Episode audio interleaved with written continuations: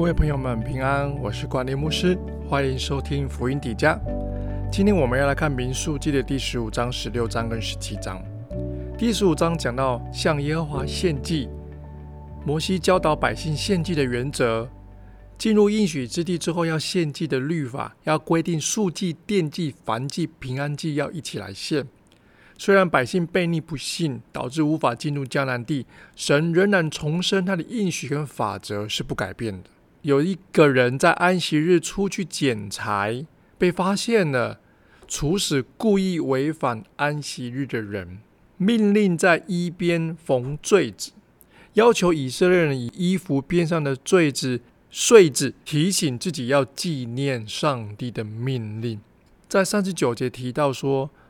这个设计是为了改善出埃及以来以色列人多次的悖逆，因为内心跟眼睛的引诱，背弃对上帝的信心。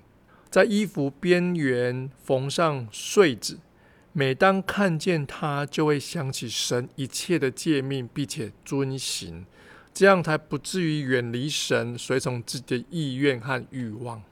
十六章，可拉大丹亚比兰的叛逆。可拉、大丹、亚比兰，还有两百五十位领袖聚集攻击摩西跟亚伦，挑战他们领袖的权柄。大丹、亚比兰叛乱的原因是质疑摩西的动机不良，要杀以色列人。摩西要可拉等人与亚伦都拿着香炉在上帝面前，让上帝来决定。而可拉遭拒权位重要的攻击摩西跟亚伦呢？神行了从来没有过的启示。让地裂开，可拉和其他的带头者都从地上掉落下去，而其余的两百五十个首领都被火烧死。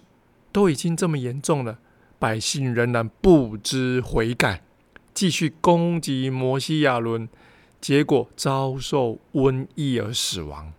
亚伦焚香来止住瘟疫的蔓延。十六章的三十六节到五十节，亚伦救百姓，拿着香炉为百姓赎罪，瘟疫才停止下来。接着我们看十七章，亚伦的杖，神吩咐摩西拿十二支杖放在约柜的面前，亚伦的杖发芽、开花、结果，印证了亚伦是神所拣选的。上帝用发芽的杖来指示他拣选立位支派跟亚伦。十七章的一到十一节记载着事件，就是让亚伦的独特性被凸显出来。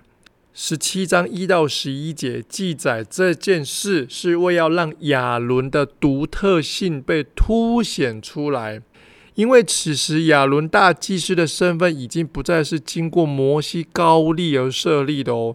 而是由神行使神迹来确认的，在十七章的第十节显示出上帝做这件事情的动机，是希望百姓不要因为悖逆而死亡，以至于他特意多显示几个神迹，要来表明他的拣选各位弟兄姐妹朋友们，你身上有没有留下一些记号，或者是一些疤痕？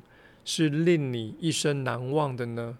每当看到这样的记号，你是想起所受的伤害，还是神的恩典呢？在我的身上有一个二十几公分开心脏的疤痕，在我大四的那一年，逼我去开了心脏。这个开心脏的这个疤痕一直在提醒我，我是被上帝拣选的，因为我在开心脏之前。在篮球场上比赛的时候，心脏休克，停止被送医急救。那时候我还活下来，是因为上帝救我。因为那时候我还没有信耶稣，那时候我就离开了。现在就不会有我来在这里侍奉上帝，是上帝用我，是上帝救我的生命。我要让他的儿女，我要让我们全家人都蒙恩惠。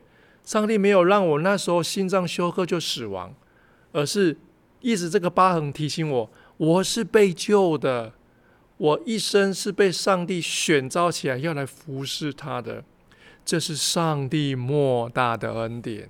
各位弟兄姐妹，如果在你身上有什么疤痕，如果那是个让你很难忘的受伤事件，你要想想，上帝让这件事情发生，有他生命中很不一样的意义，在你特在你的身上有特别的意义。我们相信上帝让美好的事成就在我们身上。各位弟兄姐妹，希望今天的经文可以让大家得到祝福。我们明天见，拜拜。